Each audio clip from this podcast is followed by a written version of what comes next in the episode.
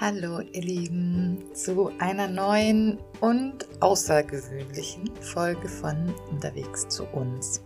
Das ist jetzt das erste Mal, dass ich ohne etwas vorzulesen ausschließlich hier sitze und einfach alleine rede.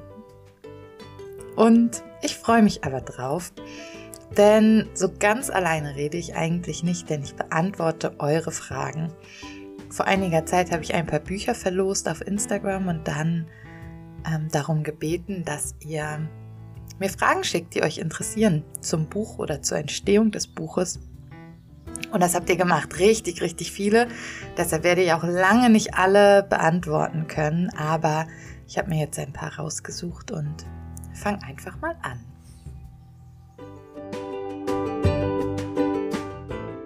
Die erste Frage kommt von Sina. Was ist dir am schwersten auf dem Weg zu dir zurückgefallen? Dazu ist vielleicht wichtig zu sagen, dass das Buch weit weg zu mir zurück heißt. Und ich glaube, dass der Weg zu mir zurück, der ja auch ein Weg in Gottes Arme war, und der geht ja weiter, ist, ähm, das Schwierige daran war nicht dieser Weg, sondern die Umstände, die mich zu diesem Weg wie gezwungen haben oder die mich auf diesen Weg gebracht haben. Denn niemand entfremdet sich ja bewusst oder absichtlich von sich selbst.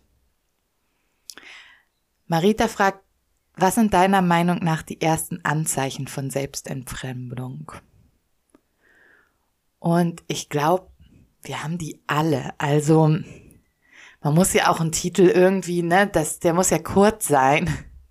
Aber ich würde jetzt ja nicht sagen, ja, ich bin jetzt diesen Weg einmal gegangen, weit weg zu mir zurück, jetzt bin ich bei mir und entfremde mich nicht mehr von mir. Also ich glaube, das passiert täglich. Für mich kann ich schon sagen, dass ein Zeichen ähm, Rastlosigkeit ist.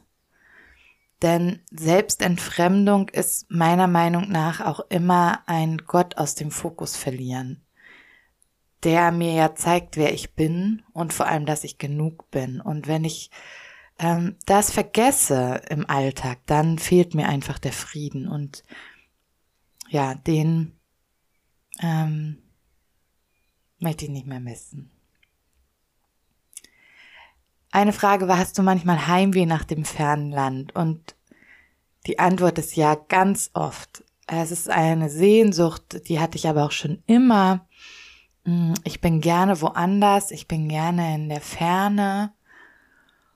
Und natürlich war ich da auch irgendwie zu Hause. Und auf der anderen Seite ist es auch eine trügerische Sehnsucht, denn man meint, sie an einem anderen Ort zu finden. Und dieser andere Ort, der war ja für mich, als ich in Äthiopien war, Deutschland. Ich dachte, hier wäre alles einfacher und ich wäre glücklicher. Und jetzt, wo ich hier bin, ist es dann so oft Äthiopien. Ähm, und ich meine, daran merkt man ja schon, dass da etwas nicht stimmen kann. Hm. Ich glaube, es ist eine Sehnsucht, die sich, solange wir auf dieser Welt leben, auch nicht zu 100 Prozent stillen lässt, weil es sie erst im Himmel gibt. Dieses hundertprozentige Gefühl von zu Hause sein, angekommen sein, dorthin gehören, das, ähm, auf das warten wir, glaube ich, noch. Eine nächste interessante Frage, oder da habe ich so zwei Fragen zusammengefasst, war, war es für dich entblößend, immer auch ehrlich zu sagen oder schreiben, was du denkst, oder fällt es dir nicht schwer, dich für uns so zu öffnen? Und die zweite Frage war, hilft es dir, deine Gedanken und Gefühle zu sortieren, wenn du darüber schreibst? Und die zweite Frage beantwortet schon einen Teil der ersten, denn ja, Schreiben ist für mich Begabung und Berufung und Therapie. Also ähm, das tut nicht nur euch gut, das tut auch mir gut. Mm. Und die Authentizität dabei, das ist eine Entscheidung, auch immer wieder eine neue Entscheidung und ein Abwägen. Aber geistlich ist mir Jesus da einfach so ein Vorbild, denn ich glaube an einen Gott, der nicht den Starken markiert, obwohl er es könnte, obwohl er der Einzige wäre, der es dürfte. Ähm, aber gerade er lässt sich blutig gebären in einen Stall und geht von dieser Welt halb nackt, voller Wunden. Ähm, das, ja, da, da habe ich ein großes ähm, Vorbild einfach. Und psychologisch habe ich dann noch ein Vorbild und das ist Brené Brown. Die hat ganz viele Bücher geschrieben. Daring Greatly ist so das, womit ich eingestiegen bin. Ich glaube auch das, womit sie berühmt geworden ist. Verletzlichkeit macht stark, heißt es auf Deutsch. Und das sagt es ja schon. Also sie zeigt einfach, wie echte Beziehung, echte Veränderung, ein echtes, äh, eine echte Verbindung zwischen Menschen eigentlich nur dadurch passieren kann, dass wir uns voreinander verletzlich machen. Und ähm, ja, das macht es mir dann leicht, mich zu öffnen. Jessica fragt, hast du dich beim Schreiben von Gott begleitet gefühlt? Und ich muss sagen, jein. Also manchmal schreibe ich eben und weil es so therapeutisch ist und auch irgendwie Dinge in mir ordnet, ähm, trifft es mich dann manchmal selbst oder ich bin selbst so gerührt von dem, was ich, was mir da so bewusst wird. Und manchmal ist es aber auch stumpfe Arbeit. Also manchmal ist es eben einfach ein Abarbeiten von äh, Absätzen, die ich hintereinander wegschreiben möchte. Und interessanterweise sind das trotzdem häufig dann äh, Worte oder Absätze, die ich später wichtig finde oder die anderen Menschen dann ganz wichtig werden.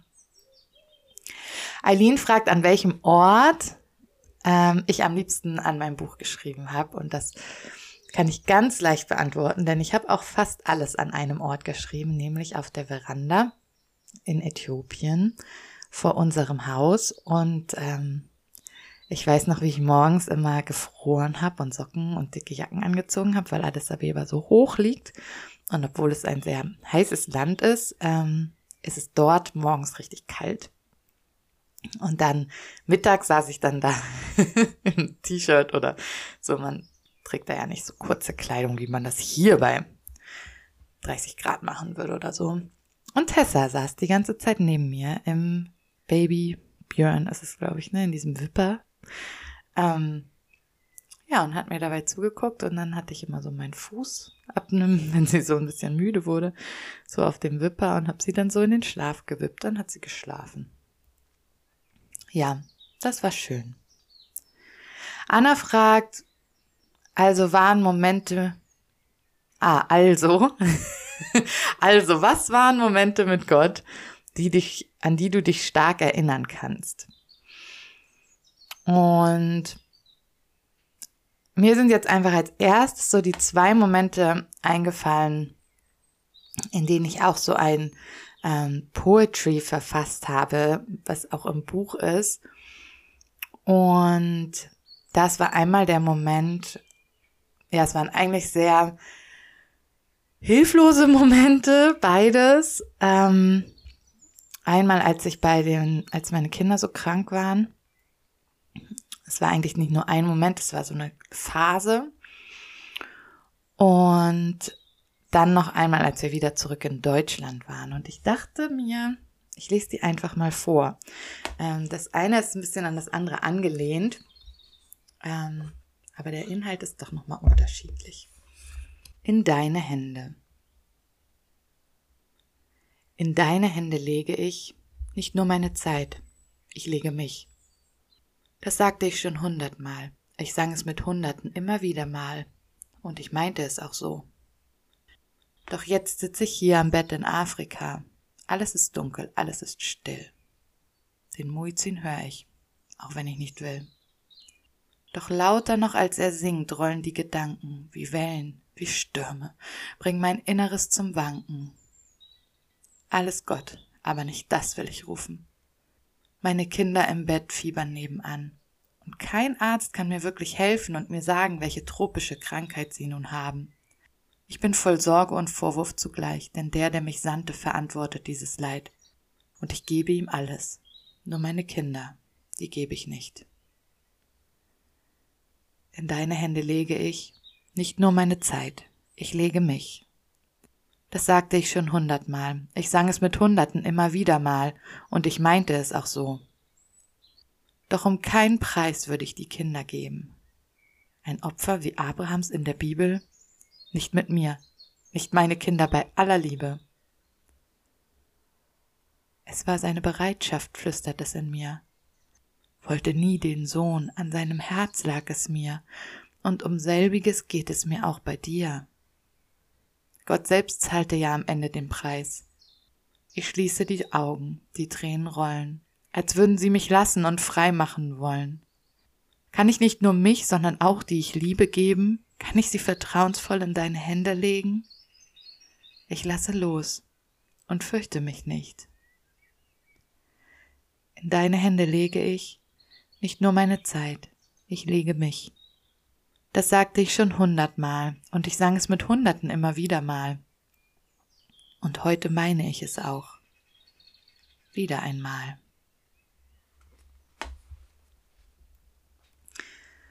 Und hinter diesem ähm, Poetry ist so ein großes Bild. Die ziehen sich ja sowieso durch das Buch. Also wenn ihr das Buch lest, viele von euch kennen es ja schon. Ähm, es ist einfach eine ein echt schönes kleines Kunstwerk geworden mit ganz vielen unterschiedlichen Farben und Schriften und eben Bildern. Ähm, ja, eigentlich, ich würde gerade sagen, hauptsächlich von mir. Ja, es gibt auch welche nicht von mir, sondern von einer Freundin, aber alle aus Äthiopien. Ähm, ja.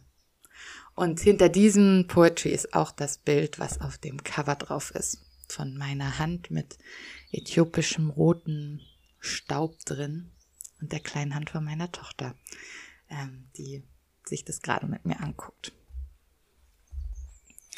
Genau.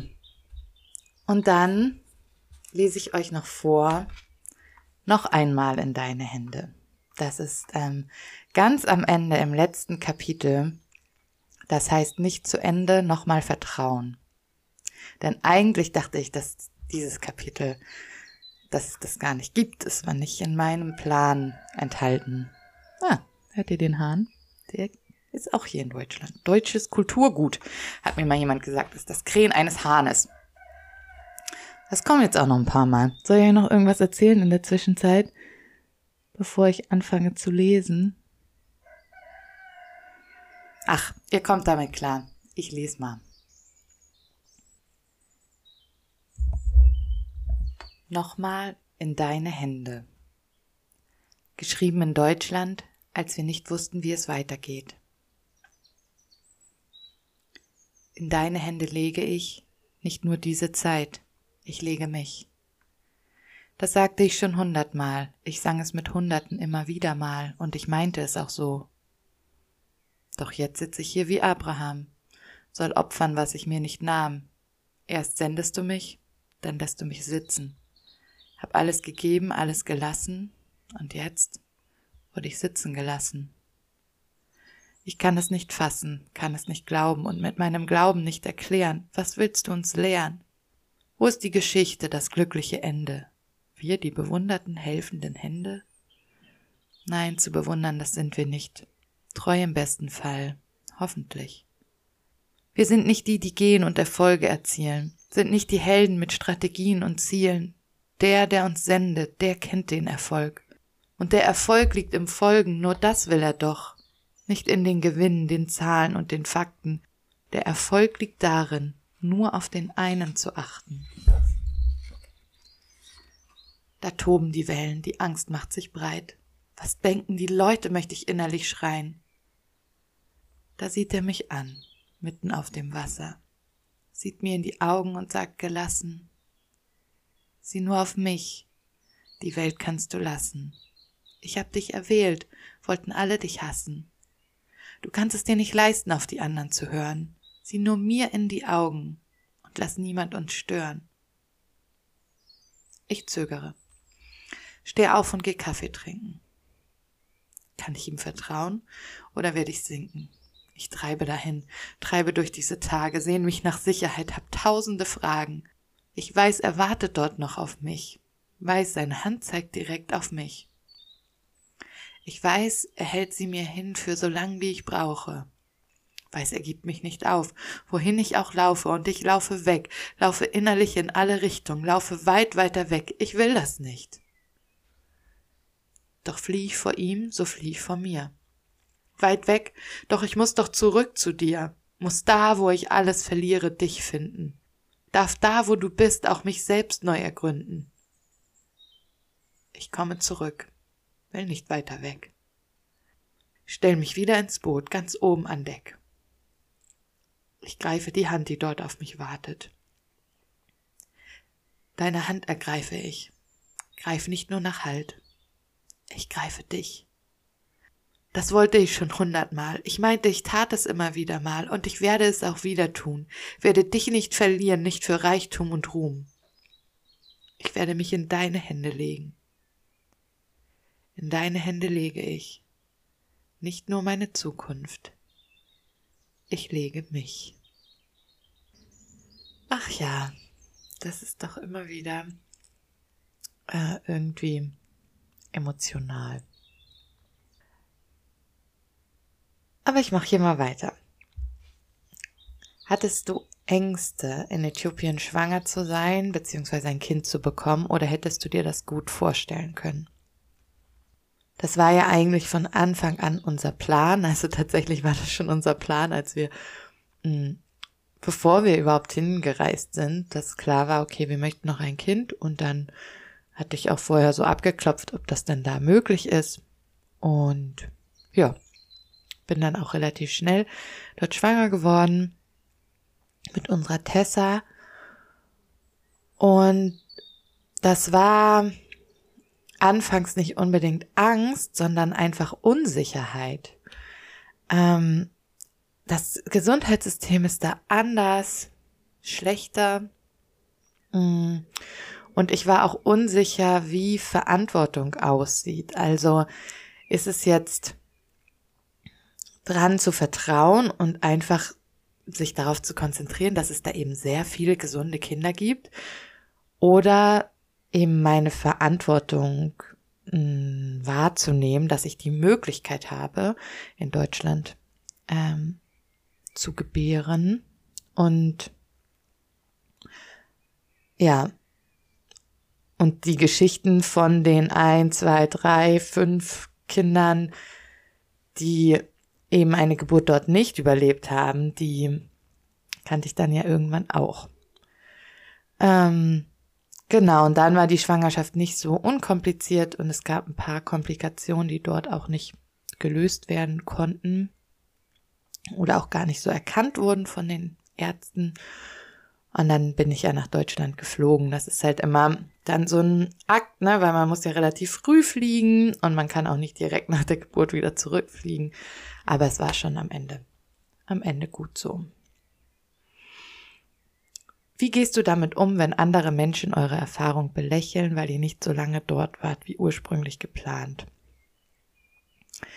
Das hat mich am Anfang sehr geschmerzt und auch unter Druck gesetzt, aber es hat mich auch wachsen lassen und mehr zu mir zurückgebracht.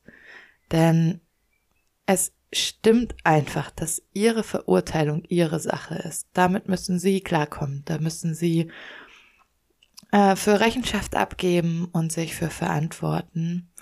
Ähm, und ich muss das für meine Entscheidung, aber nicht für die Gedanken, die andere über meine Entscheidung haben könnten. Julia schreibt, ich würde es so gern lesen und wissen, wie du es schaffst anzunehmen, dass doch alles anders gekommen ist. Und ich glaube, ich schließe jetzt hier auch mit dieser Frage. Mm. Und das ist schon auch immer noch ein Prozess, ja, der sich aber mehr und mehr dem Ende neigt und es ist einfach ein starkes Loslassen. Und weil dieses Dorthin gehen ja auch ganz viel mit meinem Weltbild und Gottesbild gemacht hat, ist es auch nicht nur ein Loslassen von diesem Plan oder von unseren eigenen Plänen, sondern auch von ganz, ganz vielen schwarz-weißen Vorstellungen, die in diesem Prozess zum Vorschein kommen. Und ähm, ja, das ist eigentlich sehr heilsam, auch wenn es manchmal beängstigend ist und auch so ein ähm, klares, schwarz-weißes ähm, Weltbild oder so eine Sicht auf mein eigenes Leben, die so ganz klar war, ähm, manchmal auch hm, einfacher ist, als viel loszulassen und eine große Offenheit zu entwickeln. Genau, ich hoffe, ihr hattet Spaß beim Zuhören. Vielleicht war ja auch deine Frage dabei. Und mach das gerne auch nochmal. Gucken wir mal, was die Zukunft so bringt. Und wenn du jetzt neugierig geworden bist und das Buch lesen möchtest, weil du es bis jetzt noch nicht getan hast, dann freue ich mich natürlich total. Ist auch ein schönes Geschenk, einfach weil es hübsch ist und sich schön anfasst. Und das kannst du machen auf mein, in meinem eigenen Shop www.honigdusche-shop.de. Der ist aber aktuell, wo ich hier sitze und auch noch die nächsten paar Wochen geschlossen. Und ansonsten kannst du das überall, wo du Bücher kaufen kannst, erhalten. Danke fürs Zuhören. Schön, dass du hier warst. Ich wünsche dir einen schönen Tag und bis bald.